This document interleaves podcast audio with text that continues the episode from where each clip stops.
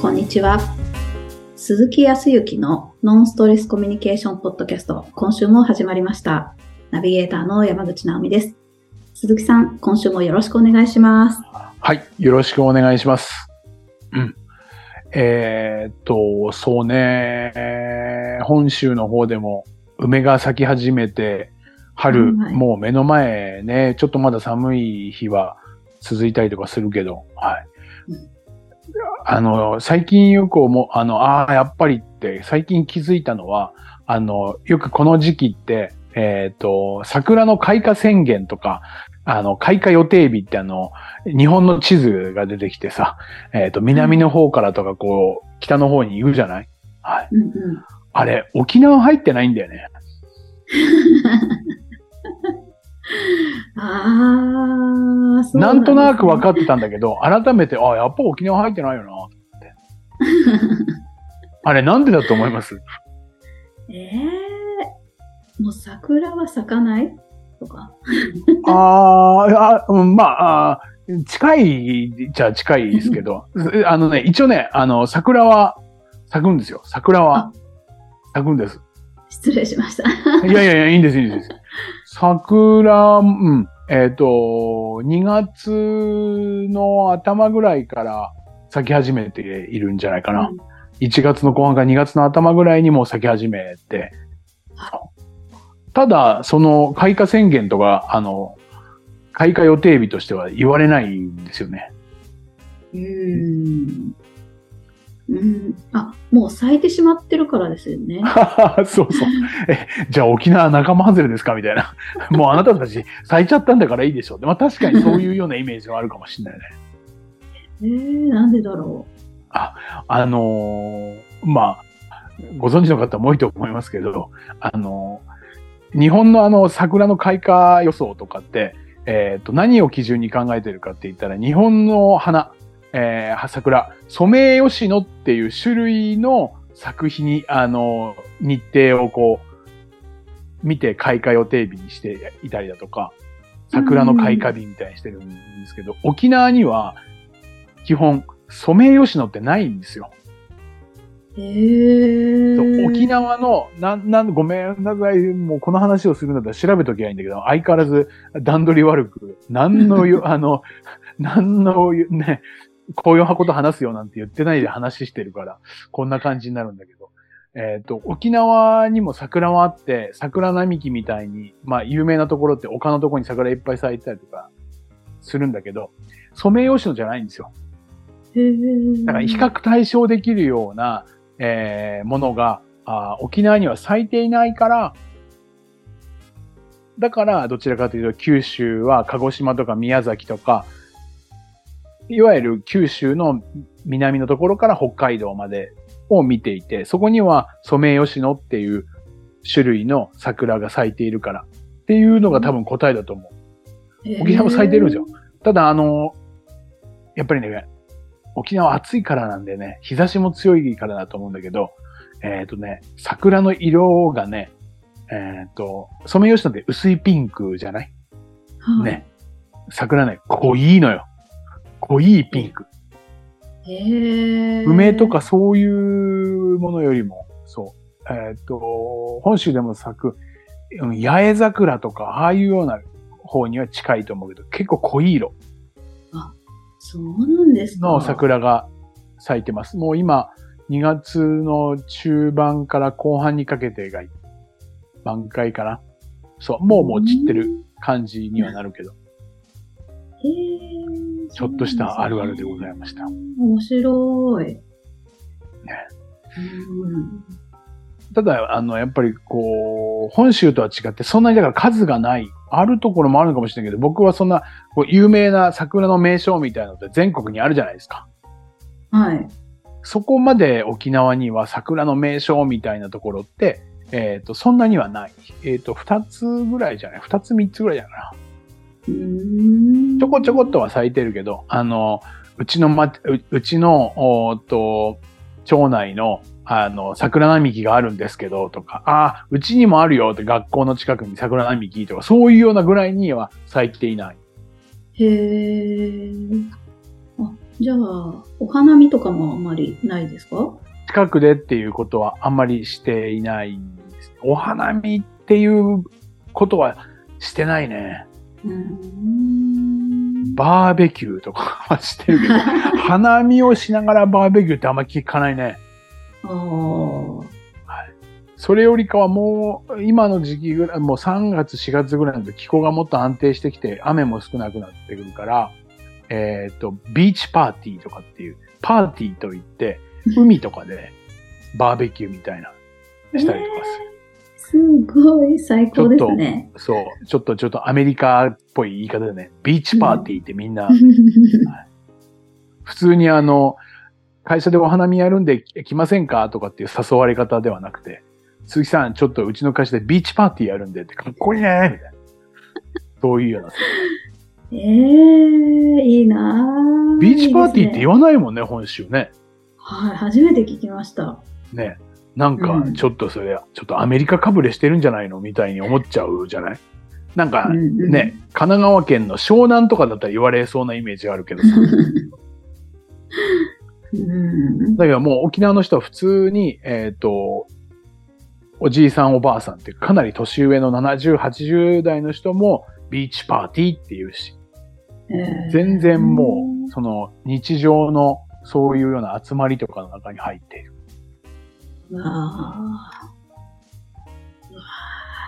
こういうのを広めていったらいいのか。こういうあの、前、前振り段階として。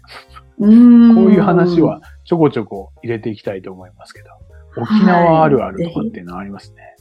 えーはい、まあまあ、今そんな話をしましたけど、まあ、春になりますね。えーっと、もう3月だから、うーんと、卒業式だとか入学式にね、この4月になったら。あとは、やっぱり春休みになってきたりとかすると、このシーズンで会社の流れ、会社の組織変更とかね、人事異動とか、はい。まあ、しょ定期昇格もあったりとかもするかもしれないけど、よくあのー地方の営業所に行ってた方が、あー本社とかに戻るとか、本社にいる人が、この地方の支社の方にね、ご栄転というかで昇格していくとかっていうようなうんことをしたりとか。まあ、新入社員で入る人もいらっしゃいますからね。あそうですよね。まあ、そんな時に大体出てくるのはさ、自己紹介とかさ、め、めんどくさいよね、ちょっとね。何言おうかな今更ながらそうですよね。困りますよね。まあ、もう自己紹介って言って、もういいよとかって思うんですけれど、うん。そのめんどくささと裏腹にやっぱり行って、その組織に馴染めるかなとか、はい。うーんと、馴染めるかな。仲間が、仲間とか、親しくなれるかなとか、仲良くできるかなとか、そういうところを思う側面もあるよね。うんうん。それからね、学生生活だったら3年とか4年とかあるだろうし、えー社会人になればやっぱりね、そこから何年どころかもあるから、まあ、早く仲良くなるとか、ね、信頼関係を築きたいなんていうふうに思ったりとかすると思うんだけど、はい。そうするとやっぱ自己紹介ってするよね。はい。自己紹介で話をしたんだけど、ナオミさん、こう、仮にど、どんな自己紹介をするんだろう？ええそれこそあの、1分で自己紹介してくださいとか、まあ3分でもいいんですけど、ちょっと自己紹介と抱負をみたいな、なんかよくあるじゃない？もう、一日悩んで、頑張って、なんか考えていくかな。そんなこと言われちゃったら。まあ名前は当然言うよね。う。はい。えーあとは、まあ、入社日とかなんかそういう経、うんと簡単ななんか経歴、年齢はまあ別に言わなくてもいいかな。女性だとね、ちょっとそこら辺は言いにくいところもあるかもしれないけど。あとは何を言う？うんまあ、どこから来ましたとかっていうような場所からの、その経過を言うかもしれないけど。あと何か言う、うん趣味か仕事、そうですね。仕事関係なら仕事の話もしつつ、うん。趣味ですね。そうですね。一個挟むなら趣味ですよね。自分のこと。なんかちょっとオープンにした方が受けがいいかなって思ったりしますね。ああ、まあそうだよね。うん、趣味とか、好きはない食べ物もあるか。うん。食べ物。まあ、好きなもの、いわゆる好み、趣味はい。みたいな。うん。まあ、動物が好きであれば、私は犬が好きで、犬を飼っていて、名前は何とかです、みたいなのもあったりするよね。はい。それは何のためにするんだろう？めんどくさいけどするよね。めんどくさいけどって言ったら失礼か、失礼かもしれないけど、まあするよね。はい。あ、なんか、ありきたりな自己紹介ってあんまり心に残んないじゃないですか。まあまあまあまあまあね。覚えてもらいたいためにとか、うん。もしくは、こんな人間ですっていうのを抵抗感をなくしたいとか、仲良くしたいっていう気持ちの表れみたいな感じが。おー、さすがですね。その通りだね。なんかあの、ビジネスマナー研修の入り口みたいな話をしているような気もしますけど、自己紹介では。今、ふと思い、あなんかこう、感じたけど。でも本当そうだよね。自分のことを分かってもらいたいとか、あーとそういったところから出てくるのが、あー自己紹介のその好きなこととか、うん。趣味とかっていうことだけど、それを言われて、えーっと、相手がまあどう思うかじゃないですか。はい。うーんと、ちなみに、えーっと、趣味で言ったら、ナオミさんは、あと、なんて言われたら、なんか、ああ、この人、私と同じとか、そういうなんか、ふうに思うって言ったら何？あーは、もう楽器をなんかやってますとか。ああ、そうだよね。そうそうそう。ずっとね、本当にやってるもんね。そうすると何か、聞いた方は、あ、私と一緒みたいな。うんうん。こういうなんか、こう、共通なものにぶつかったら、ちょっと、いわゆる、うんと仲良くなるって極端なものじゃないけど、入り口として、えっ、と、言葉で言うと親近感っていう、親しみとか近くに、こう、親しみが湧いたりとか、なんか、えっ、と、かんと、関係性が近いっていう風に感じるわけじゃない、ねはい。親近感が湧くよね。うんうん。まあビジネスマナーとかの研修であったりとかする、その社内とかの、うん自己紹介といった時には、まあ営業でもそうなんだけど、営業の自己紹介っていうのも話の中で共通点を探そうとすることが近道だっていうふうに言われてんだよね。へー。ん。そうそうそう。あーと、わかりやすく言ったら、うんと、まあ、今回ね、あの、ちょっと前に、ナオミさんは、どこぞに、海の向こうに旅行に行かれたっていう話ですけれど、あどこでしたっけ？ストリアとかですね。オーストリア。まあ、はいオーストリアに、オーストリアにいたとして、観光客も含めていろんな国の、ね、えー白人の方いらっしゃったりとか、まあ、あまあ、それこそヨーロッパの人もいれば、欧米の方もいらっしゃるけど、その中で、こう街中で、こう市場とかそういうマルシェみたいなところに、えーっと、ああ、日本人だと思って日本語を喋ってる人がいたら、どう思います？あ、なんか、同士がいるって思います。ね、そんな感じじゃない、そう、うん普段日本人同士でこの日本という環境にいたら何とも思わないけど、違う環境の中で同じ日本人っていうだけでなんか親しみが湧くとか、あ、こんなところにもいるんだとか、はい。時に自分が困っている時なんか特にそうだよね。うん。そうそうですね。で、もっとわかりやすい、お皆さんが同じかどうかわからないけど、ちょっと前に今、あの、ご解任をされていらっしゃる方が、テニスプレイヤーの大坂なおみさんっているじゃない？あ、はい。あの方は、あーと、見た目、いわゆる国籍で言ったら日本の国籍じゃない容姿の方じゃない？はい。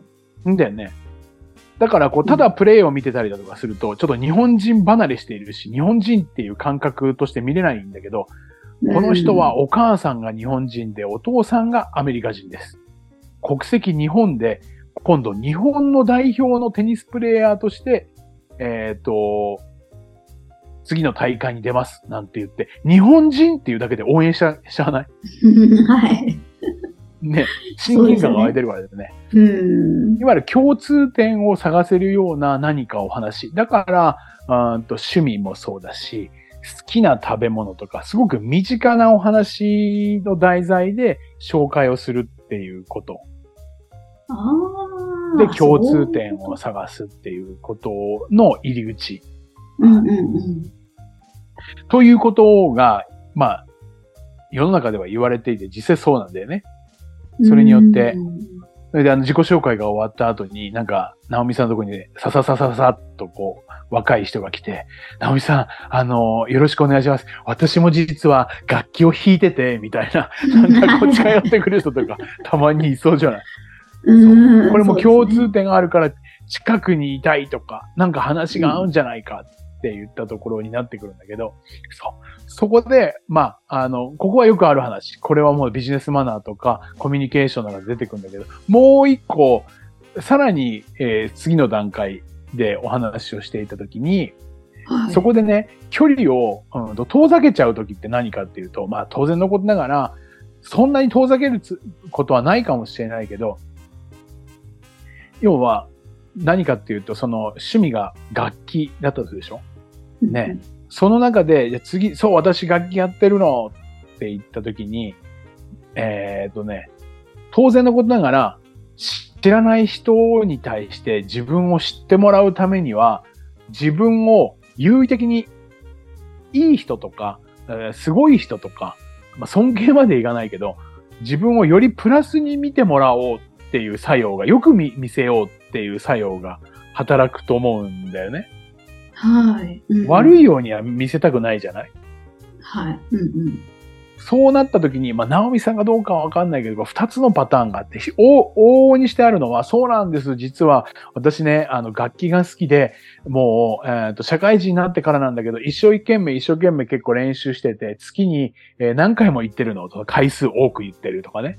で、この前も実は初めてなんだけど、あの、誘われて、えっ、と、実は、あの、なんとかフィル交響楽団って言ったところ、ちっちゃいところなんだけど、そういう、そこに出て、いあの、トップじゃないのよ。あの、3番目のチェロの、あの、奏者として出て、あの、この前もなんとかホールっていうところで、実はやったのよ。もう緊張したとかって、なんかそうなってくると 自慢話になるよね。ちちょっと極端かもしれそないけど。そうそう。うですね。はい。そうするとね、なんかちょっと距離感を感じると思わない？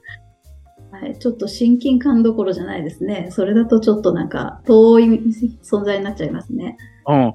あの、うん決して自慢をしてはいけないっていうわけではないんだけど、どんな人に、えー、親近感が湧くかって言った時に、みんな一生懸命やろうと思って頑張っていること自体とか、やっぱ趣味を楽しんでいるっていうこと自体は一緒だから、そういう共通点でもいいんだけど、時に、うーんと、いわゆる共通点で言ったら、どうだろう人って成功したこともそうだけど、失敗したことっていうのも共通点であったりとかしない？すごく、はい、そうですね。うん。で、簡単に言うとさ、学生時代とか高校の時でも中学校の時でも、親しい人とお話をする時って、なんか失敗話とか、うん、笑い、まあ過去になってから笑えるような話の失敗談みたいなところって、ものすごく、うんと、こう心を躍って話がこう弾まない？はい。あの時さ、ナオミちゃんがあんなことをさ、先生に言うからさ、先生マジな顔して怒ったよね、みたいな。面白いですよね。盛り上がりますよね。盛り上がるでしょ？それっはいて、まあ、うんと専門的に言ったら自己開示的な部分だとは思うんだけど、やっぱり本来だったらおいそれとは見せないようなこととかを見せて共通の話題にできるっていうことは、親近感がもっと湧いてくるみたいなところってあるんだよね、なんか人間ってね。ああ、そうですね。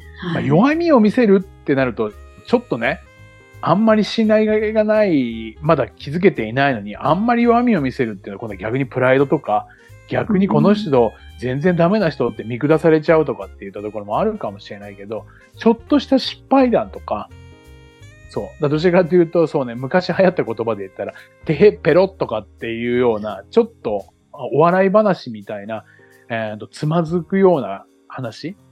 うんうん。